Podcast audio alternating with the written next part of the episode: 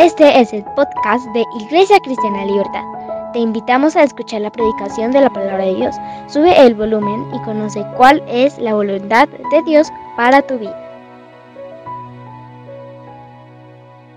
Entonces, empiezo yo con mis preguntas. Eh, con mis preguntas. ¿Se acuerdan de mis preguntas, cierto? Entonces, ¿cuántos de la semana pasada logramos hacer todos los días la voluntad de Dios? Un amén, dos amenes. Ese segundo amén estuvo dudoso. Tercer amén, firme. No muy firme. Acuérdense que lo que hablábamos la semana pasada era que se puede decir amén firmemente a que sí, el hecho de que hayamos estado vivos la semana pasada, hemos cumplido con la voluntad de Dios, ¿sí? con su propósito.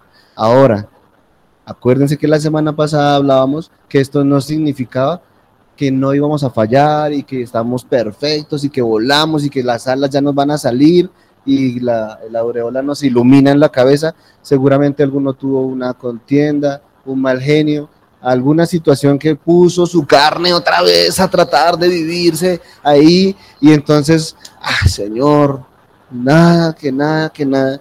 Y lo que haya pasado, una preocupación, una angustia, una enfermedad, lo que haya pasado la semana pasada quedó eh, en la semana pasada.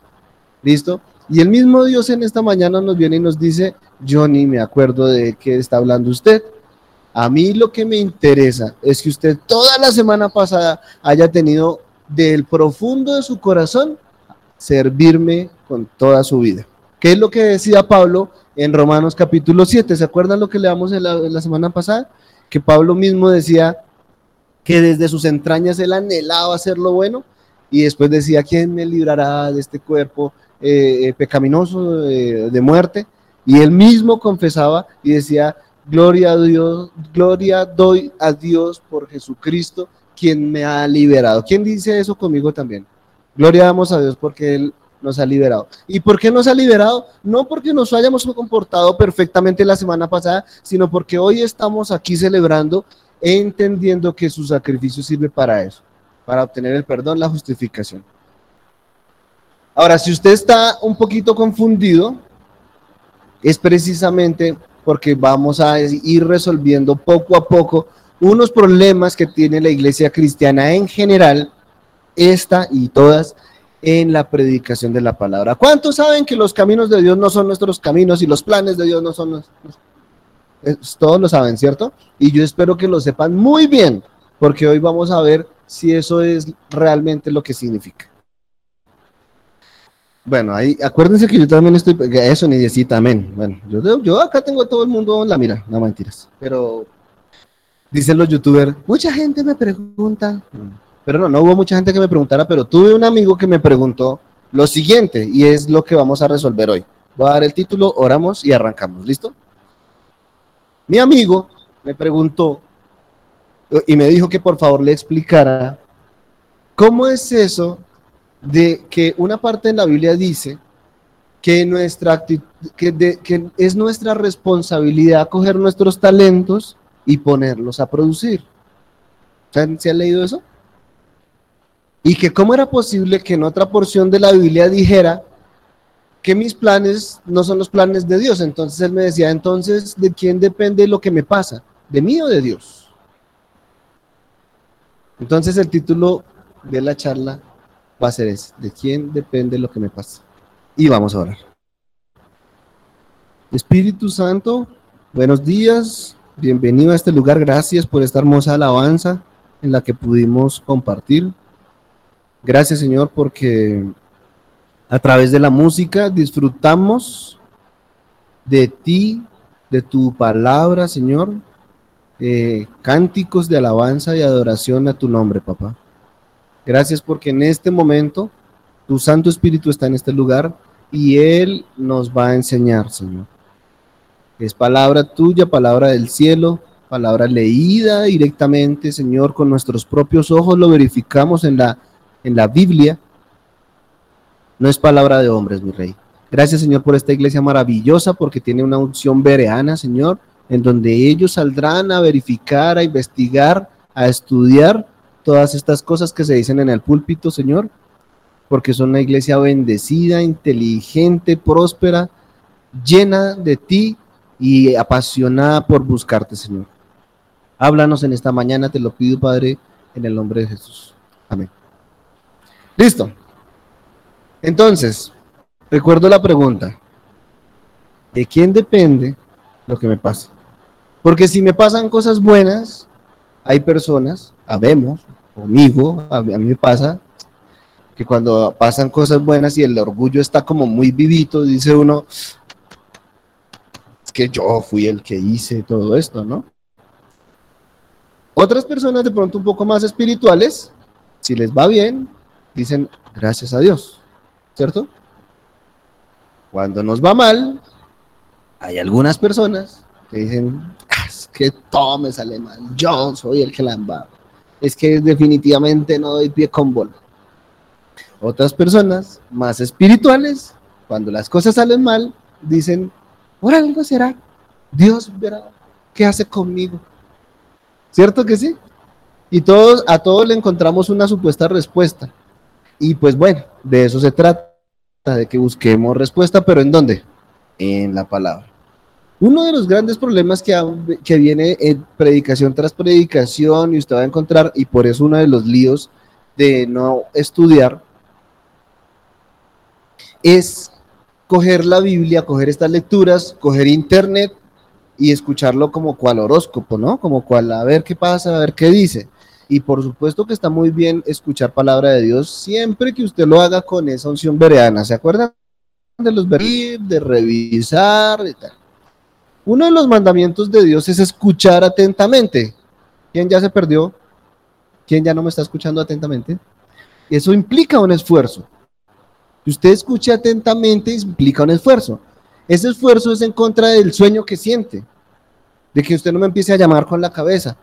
De los que estamos allí en, conexión remota, que le sonó el celular, que le entró la llamada, que le entró una notificación que la mamá ya le está escribiendo que vamos a hacer de almuerzo, y preciso en el celular, no en la pantalla. Usted me está viendo en este momento en la pantalla y salen y salen notificaciones. Que le llegó un correo, que le llegó la respuesta de no sé qué, y, y dele, y de pronto, ay, y pan, y usted resulta mirando una cosa y resulta va leyendo otra cosa, mientras supuestamente está escuchando atentamente la palabra de Dios. Ese es uno de los líos que tenemos con la virtualidad, que difícilmente tenemos una autodisciplina para ignorar esas notificaciones importantísimas, que cuando uno se da cuenta no son importantes. Quiero hacer un paréntesis pequeño porque eh, el pastor nos compartió en el grupo de Iglesia Cristiana Libertad un video donde una señora explicaba y, digamos, hablo puntualmente de, una, de, unos minutos donde ella recomendaba desactivar las notificaciones del celular por cuestiones de salud mental. Sí, ella ni siquiera es una predicación, es un tema, ella es como una psicóloga, creo. Sí, eso, neuróloga, ella un estudio del cerebro, una cosa ahí, y entonces dice, si usted quiere intentar algo medianamente sano con su celular, dice ella, yo le recomiendo desactiven las notificaciones del celular. Y es que es verdad, ¿no? Estamos comiendo y el celular al lado y clean, y clean, y clean, y clean. Y, eso ya se nos está convirtiendo en un problema social gravísimo. Tan grave que pues impide que usted escuche atentamente la palabra de Dios. Claro, no vamos a tomar acciones tan tontas como esas, ¿no? De me hacen el favor y apagan el celular, me lo guardan ahí.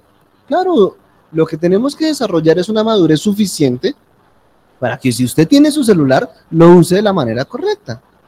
¿Cierto? Entonces, si usted lo está usando como Biblia, pues úselo como Biblia.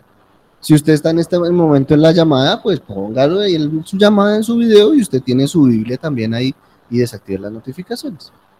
Si usted gusta, venga a la próxima reunión y, al final de la reunión yo les ayudo a desactivar las notificaciones, porque pues a veces ahí las personas no saben, cosas así. Entonces hacemos un pequeño taller de desactivar notificaciones. ¿Listo? Esto es, este, este, esta serie de distorsiones hacen que sea un esfuerzo escuchar atentamente la palabra de Dios. Otro problema es que por ahí dicen, hace muchos años lo escuché, dicen que el cerebro escucha lo que la cola aguanta, ¿sí? Entonces, claro, cuando uno ya se cansa, porque viene uno el busto a la cosa, entonces la atención se, se, va. Dios en su palabra nos, nos invita a estudiarla, es distinto a leerla. ¿Sí? Estudiarla implica sumergirse como un río, más y más y más y más. Y a pesar de todo eso, siempre que uno entre más la estudia, entre más la estudia, uno puede seguir cometiendo algunos errores en su lectura. Y vamos a entender entonces cuáles son los errores en este tipo de lecturas. Y para eso vamos a empezar por la parábola de los talentos. ¿Listo? ¿Se acuerdan dónde está la parábola de los talentos? Mateo capítulo 25, versículo 14.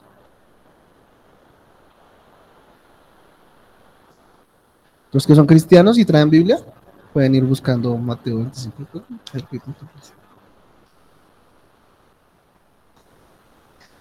Mateo 25, 14.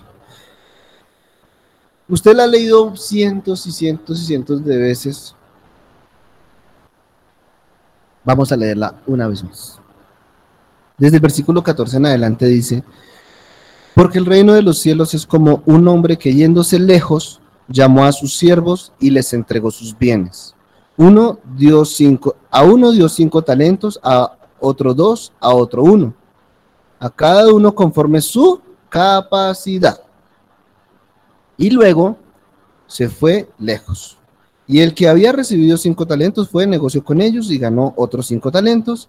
Asimismo, el que había recibido dos ganó también otros dos, pero el que había recibido uno fue y cavó en tierra y escondió el dinero de su señor. Después de mucho tiempo vino el señor de aquellos siervos y arregló cuentas con ellos. Por favor, coja su Biblia y escriba o subraye, arregló cuentas con ellos. Y llegando el que había recibido cinco talentos, trajo otros cinco talentos, diciendo, Señor, cinco talentos me entregaste, aquí tienes he gastado otros cinco, he ganado, perdón, otros cinco talentos sobre ellos. Versículo 21, si me está siguiendo. Y su señor le dijo, bien, buen siervo fiel, sobre poco has sido fiel, sobre mucho te pondré. Entra en el gozo del Señor. Llegando también el que había recibido dos talentos, dijo, Señor, dos talentos me entregaste, aquí tienes, he ganado otros dos talentos sobre ellos. Versículo 23, Señor, el Señor le dijo, bien, buen siervo fiel, sobre poco has sido fiel, sobre mucho te pondré, entra en el gozo del Señor. Versículo 24 dice, pero llegando también el que había recibido un talento, dijo, Señor, te conocía que eres hombre duro, que ciegas donde no sembraste y recoges donde no esparciste. Por lo cual tuve miedo por favor, si quieren subrayar, o de pronto no tanto, pero por lo cual tuve miedo. Y fui y escondí tu talento en la tierra. Aquí, tienen lo, aquí tienes lo que es tuyo, respondió el Señor, y le dijo, siervo malo y negligente, ¿sabías que ciego donde no sembré y recojo donde no esparcí? Por tanto, Debías haber dado mi dinero a los banqueros y al venir yo hubiera recibido lo que es mío con intereses. Quitadle, subraye esto, quitadle pues el talento y dadlo al que tiene diez talentos, porque el que tiene le será dado y tendrá más, y al que no tiene, aún lo que tiene, le será quitado, y el siervo inútil echadle en las tinieblas de afuera. Allí será el lloro y el crujir de dientes. Paramos ahí en el versículo 30. Esta parábola la han enseñado un sinnúmero de veces y creo que Satanás eh, poco a poco por medio de estas charlas de motivación y de éxito empieza a revolver y a revolver y a revolver y era justo lo que pasaba en la época de Cristo que revolvieron tanto otras culturas y otras religiones que ya no sabían a qué Dios adoraban. Lo mismo pasa hoy. se ha revuelto tanto el tema de la prosperidad y del éxito y de que tú tienes que ser el primero y el mejor, que cogen este, esta parábola para enseñar sobre supuestamente eh, talentos que tenemos y que tenemos que cultivar y que porque el Señor supuestamente está esperando que le respondamos con más talentos. ¿Y será que? Voy a preguntarle lo siguiente. ¿Será que el Señor es un banquero o un comerciante que dice acá en el verso 25 más o menos, 26 o 27 dice que debiste haber llevado ese talento a los banqueros y me hubieras traído al menos los intereses. Ustedes piensen en su papá Dios, en su abba padre, en su papito lindo, o piensen en su propio papá. ¿Ustedes creen que su papá terrenal está esperando intereses de sus hijos? Ahora piensen en su papá Dios. ¿Usted cree que su papá celestial está esperando intereses de sus hijos? Entonces, ¿a qué se referirá, se la parábola? Porque, insisto, nos la han enseñado, dice porque el Señor está esperando que nosotros tomemos nuestros talentos y se los multipliquemos al Señor. Entonces, ¿a qué se referirá la parábola? Les voy a dar un minuto para que, no para que se duerman, por favor, para que piensen, para que mediten.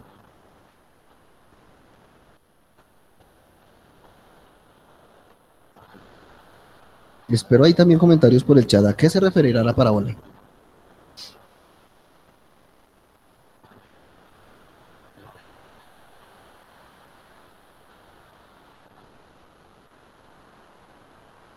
Claro, de manera intencional y como ejercicio pedagógico, yo siempre soy un poco capcioso con mis preguntas, ¿sí?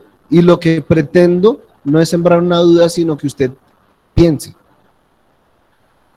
Y cuando usted piensa, se hace preguntas.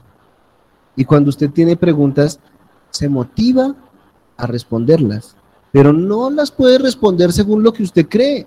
Tiene que responderlas según lo que la palabra de Dios dice. ¿Sí me copian? Por ejemplo, si yo les digo, Voy a poner un ejemplo con, con una profesión de un hermano que está acá. Si yo les digo, ayúdenme a arreglar una toma corriente, usted nunca ha cogido dos cables ni los ha pelado. Y sabe que hay 110 voltios y ha visto que la gente grita y se electrocuta y que a veces echa chispas, pero que también a veces no pasa nada. Y usted dice, listo, yo lo arreglo. Yo creo que es un ejemplo difícil porque, porque lo estoy relacionando mucho conmigo que también lo entiendo. A veces uno coge cables y no pasa nada. Estoy hablando de cables de, de, la, de las instalaciones y no pasa nada. Y a veces uno coge un cable y, a ese sí le pasa a uno corriente. Claro, entonces, donde sí que sabe de que estoy hablando, él, él dice que pues, obviamente no sabe, ¿sí? Y yo ya aprendí, después de muchos intentos, pruebas, errores, yo, ah, claro, por aquí, que la fase, que el positivo, que el negativo. Pero ¿quién más entiende sobre electricidad acá? ¿Quién más se, se animaría a meterle las manos a una toma corriente? Difícil, ¿no? Como que uno dice, no, mejor llamemos a alguien que sepa, ¿cierto? Pero miren lo que sucede. Usted está dispuesto a llamar a alguien que sepa, pues por evitar un accidente, quemarse, ¿cierto? con la electricidad. Pero con la palabra de Dios no somos así. Con la palabra de Dios sí, ah, métale la mano ahí a ver qué pasa. Y entonces usted coge la Biblia y la va leyendo y eso, y ponga cualquier predicación ahí en, internet, a ver qué pasa, algo aprenderemos el Señor, eh, aleluya. Pues no, porque por ejemplo en el caso de donde sí que es profesional en eso, o en mi caso, que entiendo un poco, yo no soy profesional en eso, pero ya lo entiendo, yo, yo me siento capacitado para hacerlo, se tuvo que estudiar. Y seguramente estudiar no haya sido sentarse 20 horas frente a un talero, de pronto sí, pero mínimamente era tener la información más elemental para poder coger ese cable y saber por qué me está cogiendo la corriente este y por qué este no. ¿Estamos? ¿Me copian? Porque con la palabra de Dios no tenemos esa actitud. Con la palabra de Dios ni la leemos. Y si la leemos, pues, ah, eso que sea lo que el Señor nos vaya a decir. Entonces parece como si, si estuviéramos leyendo un horóscopo, ¿no? Que el salmo que toque hoy. El proverbio que salga hoy. Fruto de este comportamiento facilista, donde la gente le gusta así lo fácil, ¿no? Que le lean el chocolate. Entonces que es que no hay cosa más ridícula en la vida que alguien tenga fe en que le lean el chocolate y entonces le miren ahí y le digan, uy, sí, usted tiene una vida oscura. Y la persona se va, uy, es que me leyeron el no sé qué y el más. Y entonces leen un verso que dice por ahí, eh, o escuchan una predicación que dice por ahí, no, sí, yo tengo que trabajar por mis talentos porque es que el Señor, mis talentos y mis talentos. Y resulta que usted no se ha percatado que esa parábola hace parte de un libro y que tiene un contexto. ¿Saben qué es el contexto, cierto? Pues para los que no lo sepan, quiero ser un poquito más específico explicando qué significa contexto. ¿Listo? Usted puede contarle a sus amigos cuando salgan de acá que Carlitos echó un chiste en la predicación y que ese chiste era, no sé, cualquier chiste. La persona eh, que lo está escuchando va a decir, oiga, no, y, el chiste estuvo hasta bueno, ¿no? Pero fuera de contexto esto, no dice absolutamente nada. Usted contó un chiste. De pronto en su corazón usted quería utilizar ese chiste para decirle lo buena que fue la predicación. Pero usted le contó un pedacito. Lo mismo pasa y los seres humanos en general tenemos ese, ese, ese pequeño lío buscamos interpretar cosas de manera muy rápida sin contexto. No sé si a ustedes les ha pasado en redes sociales, cosas así, en donde no, que estaban linchando a fulanito. Y entonces hay tres o cuatro personas diciendo en el video que sí, que estaba robando, que no sé qué. Entonces usted también en el video, sí, bien hecho, yo soy arrestado y también lo hubiera pegado. ¿Cierto? Días después sale en el noticiero que no, que era una equivocación, que el muchacho iba pasando por ahí y que alguien le dio progrita y lo lincharon y él era inocente. Y entonces usted dice, uy, no, qué pecado, qué injusticia. Y ya lo habían linchado. Y se cometen errores de ese tamaño, de ese tamaño, por no tener el contexto. Hay una frase por ahí muy, muy chévere que dice que la mayor, mayor cantidad de puntos de vista traen como la, una sabiduría más completa. ¿Listo? Para algunos, este vaso, tal vez, depende del ángulo en el que estén, si les pido que lo dibujen, es distinto.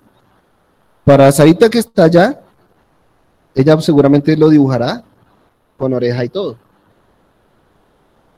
Para Leo que está allá, seguramente, tal vez voy a hacer un poco más eh, simple. De pronto ellos lo mirarán muy de frente y realmente lo que dibujarán es un cuadrado. ¿Cierto? Porque la perspectiva, pues claro, ellos saben que eso es un vaso que es redondo, pero cuando lo dibujen en el papel, así como lo ven, van a ver es un cuadrado. Sí, estoy hablando de dos dimensiones. Alguno por allí atrásito, de pronto verá parte del vaso con parte de la oreja. ¿Cierto? Si yo lo dibujo, yo veo hasta que todavía tiene un poquito de, de aromática. Pero todos estamos hablando del mismo vaso y lo estamos viendo en formas distintas, en contextos distintos. Y si yo les pregunto a ustedes si tengo o no tengo aromática aún, ¿me podrían contestar? Porque faltaría un poco. ¿Y, para contestarme, qué deberían hacer? ¿Alguien quiere saber si queda aromática o no queda aromática? ¿Ahorita quiere saber? Vaya a mirar si queda aromática. Sí queda. Queda un poquito. Ese movimiento implica un esfuerzo. Hay que moverse, hay que ir a la fuente y hay que aprender, hay que coger.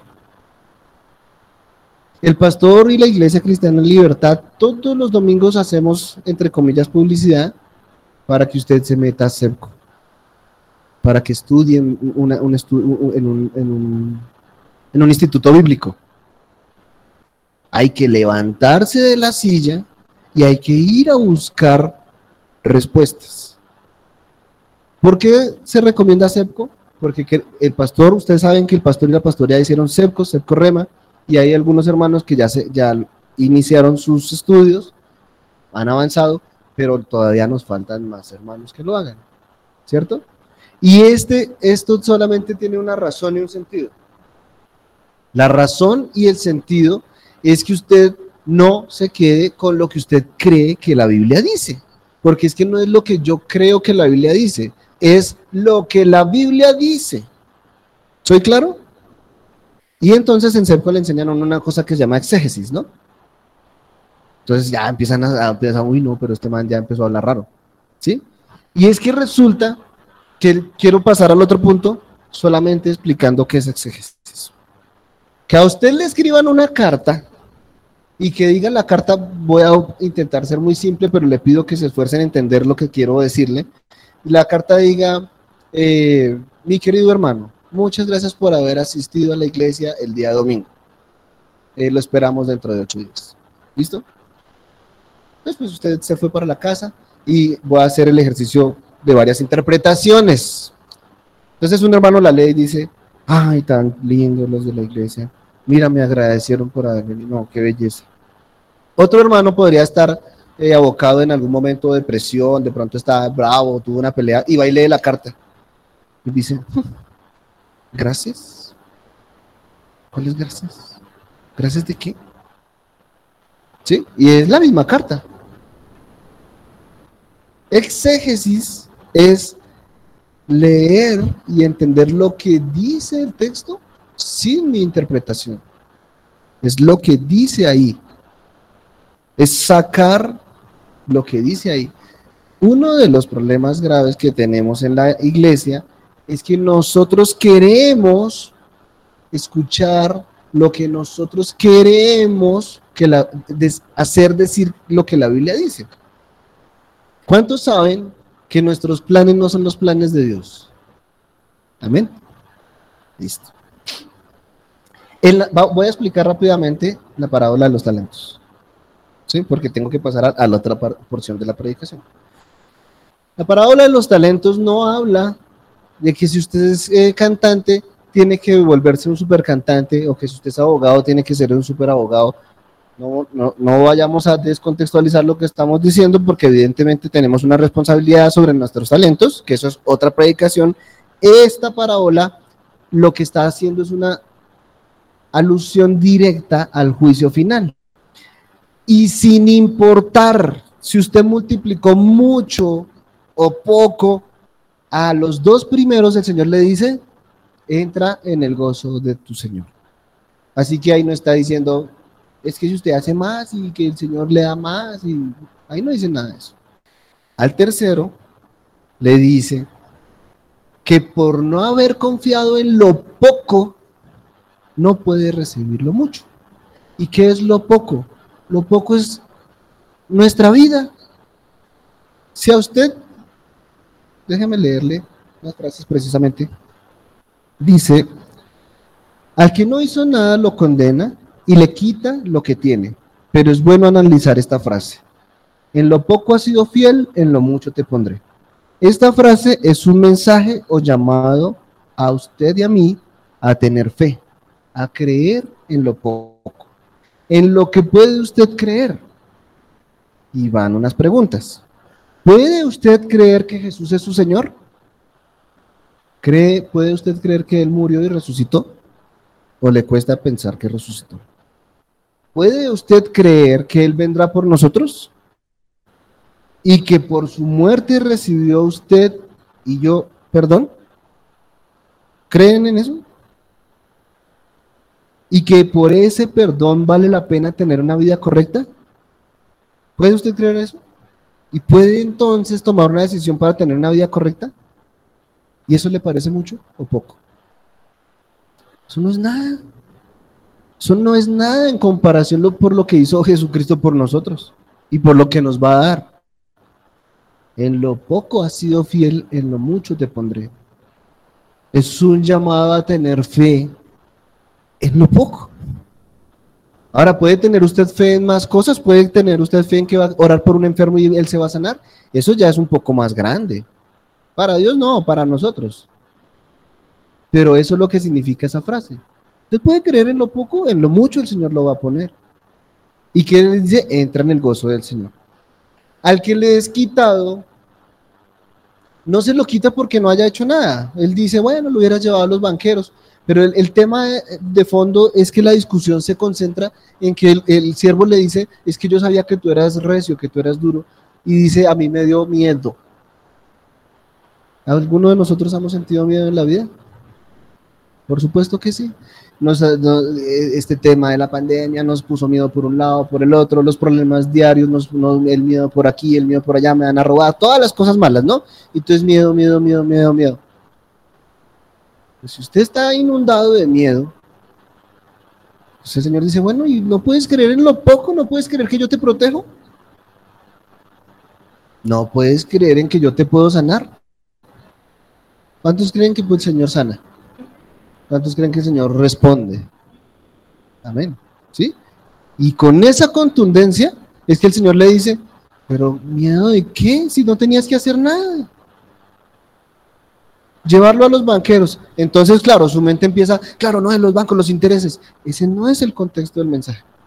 Era el, tema era que él no tenía que hacer nada. Porque el Señor le dice, mire, si usted está muy temeroso, lo mínimo, pues hubiera llevado a los banqueros. Es un ejemplo, es un símil. Él no está hablando de prosperidad, no está hablando de, de cuánto me debe usted. Le está diciendo es que usted no tenía que hacer nada. Con que usted lo hubiera entregado a esos los banqueros y usted hubiera traído ese, aquí, Señor, acá está lo tuyo con tus intereses, entra en el gozo del Señor. ¿Listo? Pero no. Las predicaciones giran en torno a que usted tiene que hacer, usted tiene que hacer, usted tiene que hacer. ¿Y cuántos entendemos en la iglesia cristiana libertad que nosotros no tenemos que hacer nada? Ya todo está hecho. ¿Sí? Y entonces recordamos ese verso en Efesios que dice que ya teniendo el perdón, la restauración y la reconciliación con el Señor, entonces ahora sí, por una naturaleza, eh, por, por simple lógica, por decirlo así, pues ya podemos hacer buenas obras, dice Efesios. Porque para eso fuimos creados, para hacer para buenas obras. No para hacer obras para salvarnos, sino porque ya tenemos todo, hacemos buenas obras. ¿Me copian? ¿Cuántos creen que los planes de Dios no son nuestros planes? Vamos a pasar a la segunda parte porque se los he preguntado cuatro veces y todos me dicen, amén, amén, amén.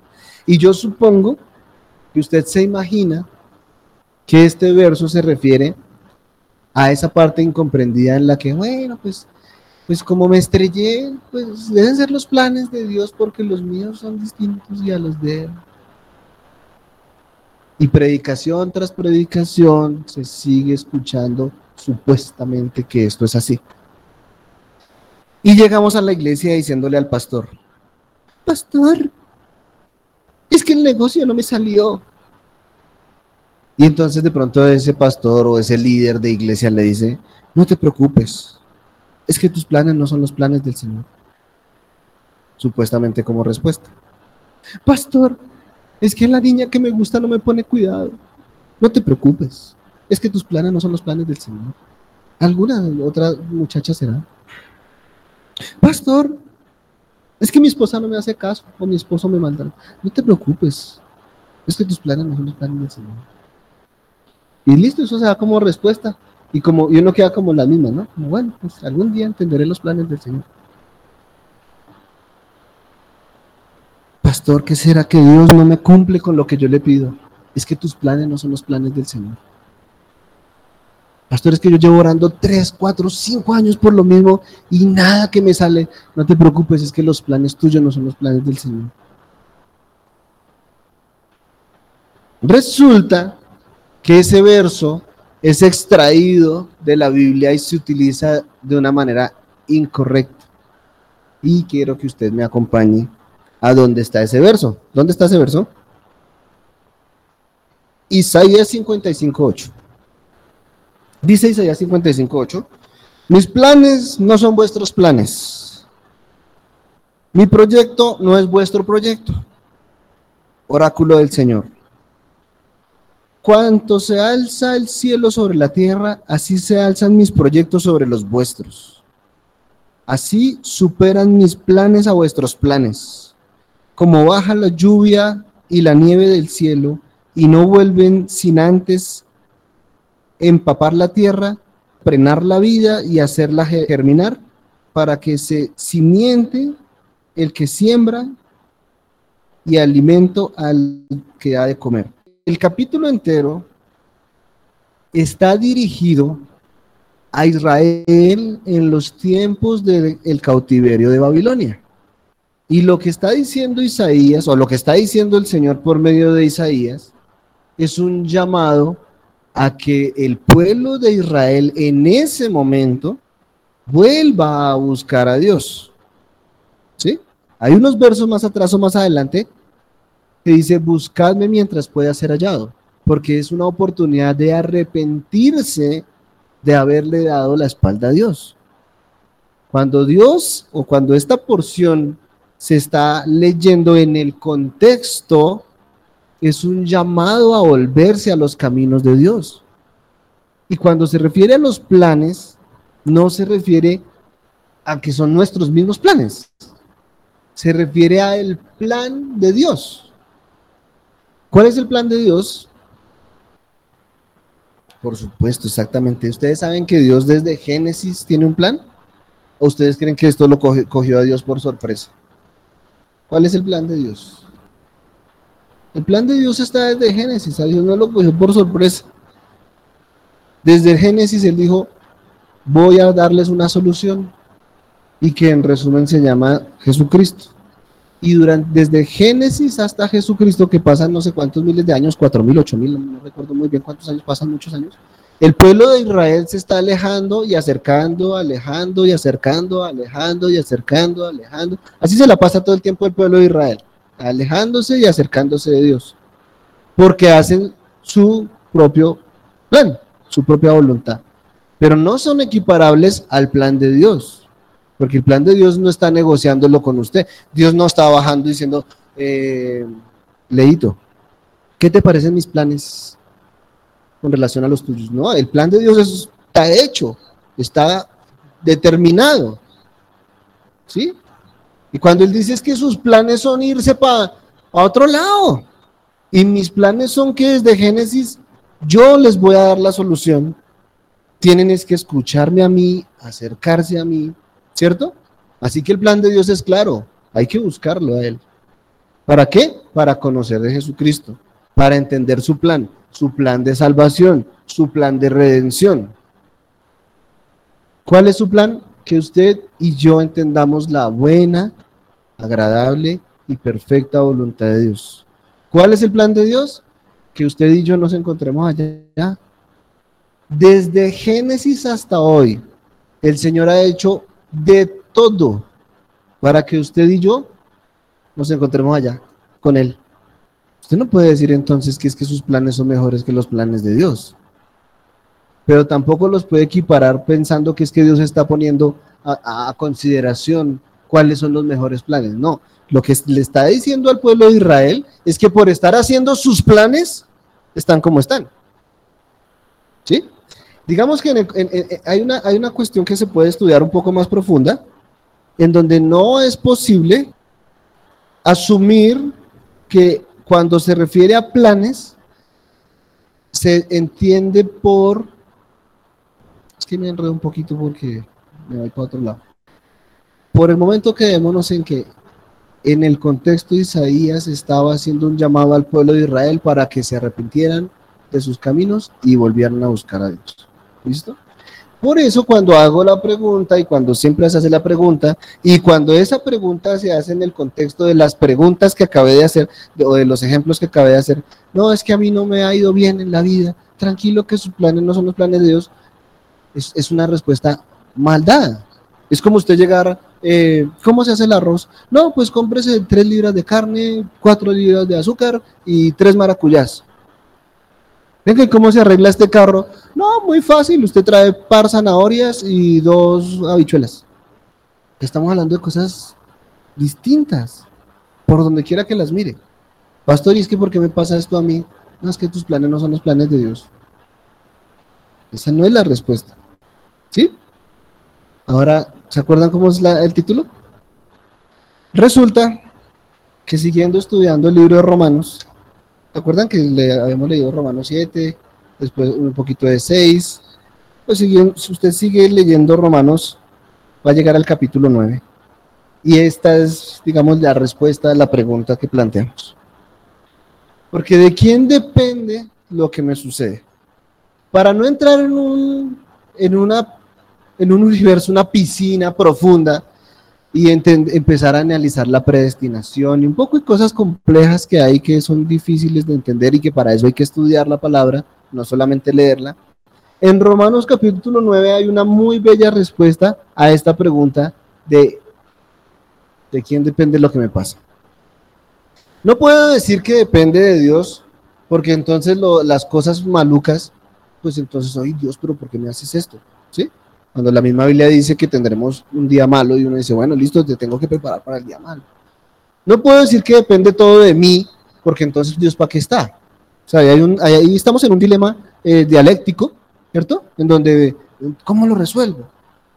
Pero yo creo que la palabra de Dios es tan llena de sabiduría y de, toda respuesta que nos da a entender en Romanos capítulo 9 lo siguiente.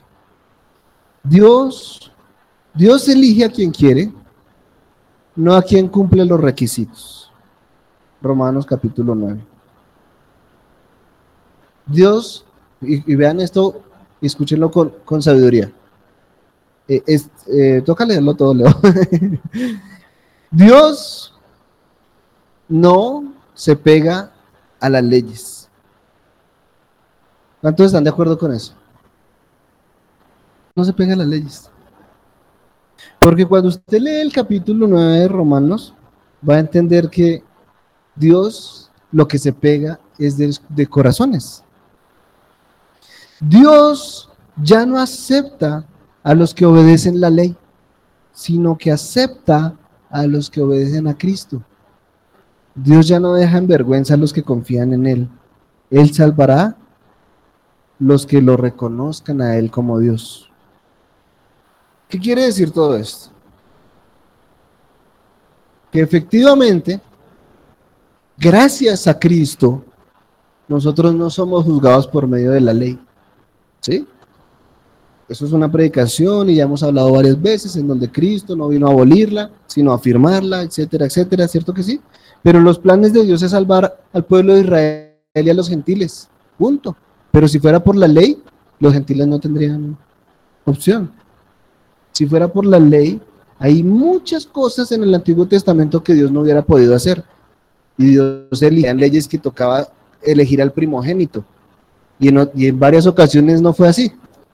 En otras ocasiones hasta prostitutas hubo en el plan de Dios. ¿Sí o no? Si tienen dudas, hay que leer la Biblia, ¿cierto? Entonces Dios no se pega a esas leyes para cumplir su voluntad y su propósito. ¿De quién depende lo que me pasa a mí?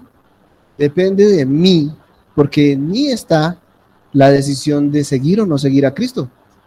Y si usted está escuchando esta predicación por primera vez, es una muy buena eh, primera predicación para que usted pueda tomar una decisión y entender que Dios no tiene ningún problema en recibirlo. Pero la decisión está en usted. Ahora, no lo va a recibir con una lista así de leyes y una cosa impresionante, donde usted va a quedar abrumado de tanta regla y de tanta cosa. Lo único que Dios le pide es acepte a Jesucristo como Señor y Salvador. Que si eso sucede, lo demás pasa por naturaleza. Ya la carne empieza a menguar, el espíritu empieza a salir, entonces usted ya no, ya no está de mal genio, sino ahora cada vez que tiene sus episodios de cólera, usted deja que el Espíritu Santo lo posea, ¿cierto? Más bien que lo, lo, lo, lo, lo tome el control suyo y entonces usted recuerda esa palabra que que dice que les, los, los, las personas espirituales son mansos, son humildes, ¿cierto? Que cuando tiene usted ese estrés, que porque se estresa, porque todo toca hacerlo ya y nadie me hace caso, entonces la palabra de Dios dice que por nada seis afanosos, si no sean conocidas vuestras peticiones, ¿cierto?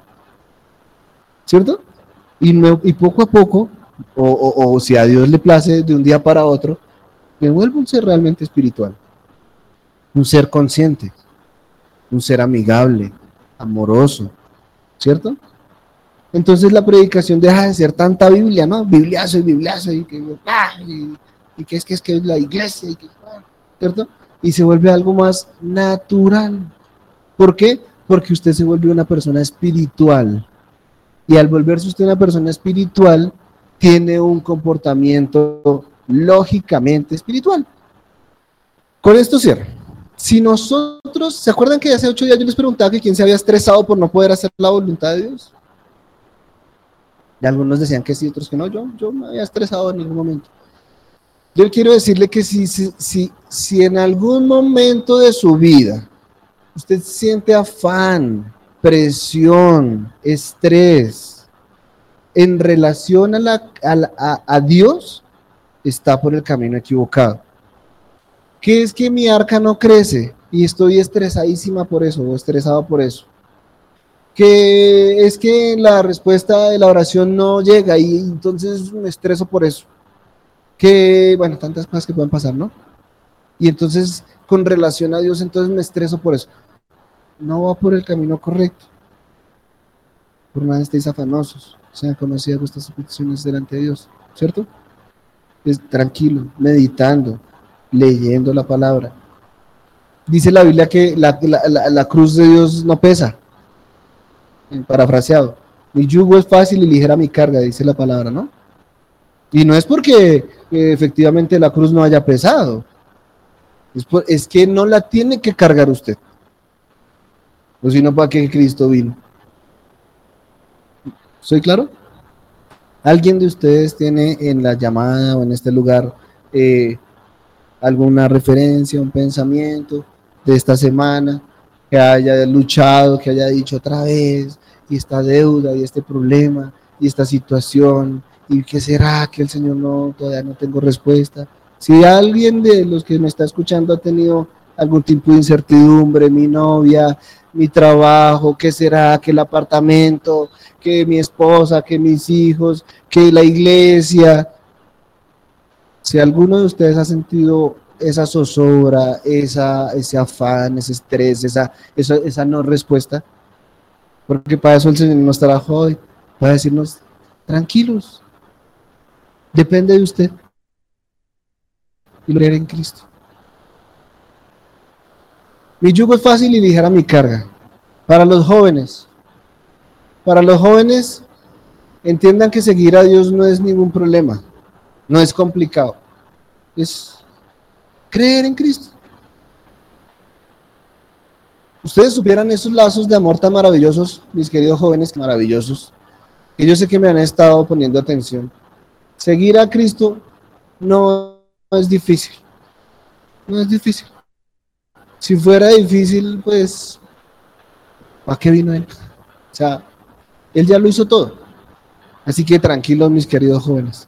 En estas situaciones en las que estamos aprendiendo a ver a quién le, si tengo contento a mi papá, a mi mamá, a mi abuelita, toca tener contento al profesor, toca tener contento a Dios, toca todos, todos, a todos toca tenerlos contentos. Y yo que, mis queridos jóvenes, tranquilos. Lo único que usted tiene que hacer es creer en Cristo. Ahora, para que usted pueda creer en Cristo, tiene que hacer lo que hizo Sara. ¿Qué hizo Sara? Tiene que arrimarse, tiene que coger, tiene que aprender. Porque una cosa distinta es que Josué venga y coja el vasito porque él quiere. Y otra cosa es que yo como papá le digo, hermano, ¿cierto? Si ustedes lo único que tienen que hacer es querer cogerlo. Y para los adultos, que todos los días estamos enfrentándonos a los temas de salud, a las presiones económicas, al estrés, al trabajo, a los compañeros, al jefe. Tranquilos. Dios pelea por ustedes. Amén. En resumen, quiero que sepan que para entender la palabra de Dios hay que hacer un esfuerzo, hay que estudiar, para que no estemos aplicando de la manera incorrecta versículos bíblicos que no están diciendo lo que quieren decir. Esa fue mi respuesta a mi amigo. Y creo que fue mi amigo, o sea, yo creo que Dios utilizó a mi amigo para traerle esa palabra a nosotros hoy. ¿sí? Este, este muchacho amigo mío creció dentro de unas, em, creo que su mamá iba a cuestiones de testigos de Jehová y la religión y la religión lo bombardeó a tal punto en la que ya no creen en nada. Ya dicen, ah, eso es como, él cree en Dios. Y por eso fue que me preguntó, me dijo, y me dice, ¿qué dice la Biblia de estas dos situaciones? Porque me dice él, Carlos, yo eh, trato de llevar mi vida eh, en relación a la parábola de los talentos. Dijo, pero cuando dice la Biblia que Dios, eh, que los planes de Dios no son los míos, entonces yo para qué me esfuerzo a, explotar mis talentos. Entonces se está revolviendo peras con manzanas, ¿cierto? Si usted puso atención en la predicación el día de hoy, se da cuenta que mi amigo está revolviendo peras con manzanas. Y la tarea que me tocó a mí fue decirle, amigo, una cosa es una cosa, otra cosa es otra cosa. Y esa fue la predicación de hoy. Amén. Pónganse de pie y vamos a orar. Amado Dios, tú eres bueno, tú eres maravilloso. Gracias porque tu palabra es la que trae respuesta, Señor. Yo sé que todos mis hermanos de Iglesia Cristiana Libertad tienen amor por tu palabra y todos los días buscan, leen, oran con nuestros pastores. A las 7 de la noche oramos todos los días. Gracias porque tengo hermanos que quieren, eh, que han ido avanzando en sus estudios. Te pido, Señor, que los ilumines mucho, Señor, porque reciben mucha información y esa información tiene que transformar sus pensamientos y por ende sus actitudes, su vida diaria. Te doy gracias, Señor, por todos los hermanos que no han podido ingresar por alguna razón a estudiar. A parejas, por favor, tiempo, que en sus corazones haya determinación. A por favor, Señor, finanzas. Porque sí tenemos para otros gastos, pero a veces tu palabra es menospreciada. Mi rey, sabemos que no podemos meter las manos a una toma eléctrica sin tener conocimiento, pero a veces queremos meter las manos a tu palabra de manera liviana. Gracias Señor porque hoy nos has traído a este lugar a escuchar este llamado tuyo, a decirnos que estudiemos, que indaguemos, que le preguntemos a nuestros pastores, que nos inscribamos a un instituto, para dejar de repetir, como decía mi abuelita, brutalidades. Y por eso seguramente se dificulta el crecimiento de la iglesia, porque las personas siguen escuchando cosas que no son. Tú no nos has prometido ni casa, ni carro, ni beca. Tú nos has dado una serie de promesas que se cumplen porque nos persiguen, dice Deuteronomio pero nos persiguen cuando entendemos que nuestro Rey y amado Jesucristo es el Señor de nuestra vida. Tu palabra es fácil, Señor, tu palabra es sencilla. Yo bendigo a todos mis hermanos en esta mañana te pido que los llenes de luz en sus mentes y en sus corazones para que sigan aprendiendo más y más de ella. A cada hermano, Señor, y a mí mismo, en la semana pasada ha quedado pasado, Señor, pero que en esta semana podamos traer a nuestra mente, a nuestro corazón la meditación de tu palabra, la oración, que podamos predicar de tu palabra, compartirla a los demás, que podamos cumplir, Señor, con nuestro llamado, porque tú ya nos has hecho un llamado y ese llamado no es gravoso, no es una carga, no es un estrés. Al contrario, Señor, hablar con mi amigo y contarle lo bueno que eres tú, eso me tiene que traer felicidad, no vergüenza contarle a mi amigo, a mi, a mi familiar que Dios lo puede sanar, no me puede traer vergüenza, me tiene que traer alegría, porque le puedo decir cómo Dios me ha sanado a mí y cómo ha sanado a, hermanos de la iglesia. Contarle a mis vecinos que Jesucristo trae salvación, no me tiene que traer vergüenza. Lo puedo hacer con propiedad, con seguridad. Estar seguro de la salvación, de que tú eres bueno, implica, Señor, entender tu palabra desde Génesis hasta Apocalipsis. Te pido que pongas en la Iglesia Cristiana Libertad ese espíritu de estudio, de investigación, de, profundizar en tu palabra, Señor. Gracias, papá, porque tú traes respuesta a todas nuestras preguntas. Cualquier hermano que tenga problemas judiciales, económicos, de salud, de familia, de pareja, Señor, te pido que ellos mismos busquen en tu palabra respuesta, que consulten con sus pastores y que sepan que en ti hay respuesta. Gracias Señor porque tú has restaurado mi, familia, tú me has bendecido con, con una esposa maravillosa, con unos hijos bellos y porque me has dado la responsabilidad de que ellos te conozcan por medio de mis actitudes, Señor. Dame fuerza, Señor, en esta nueva semana para poderlos guiar a tu palabra, Señor. Te amamos, mi Rey.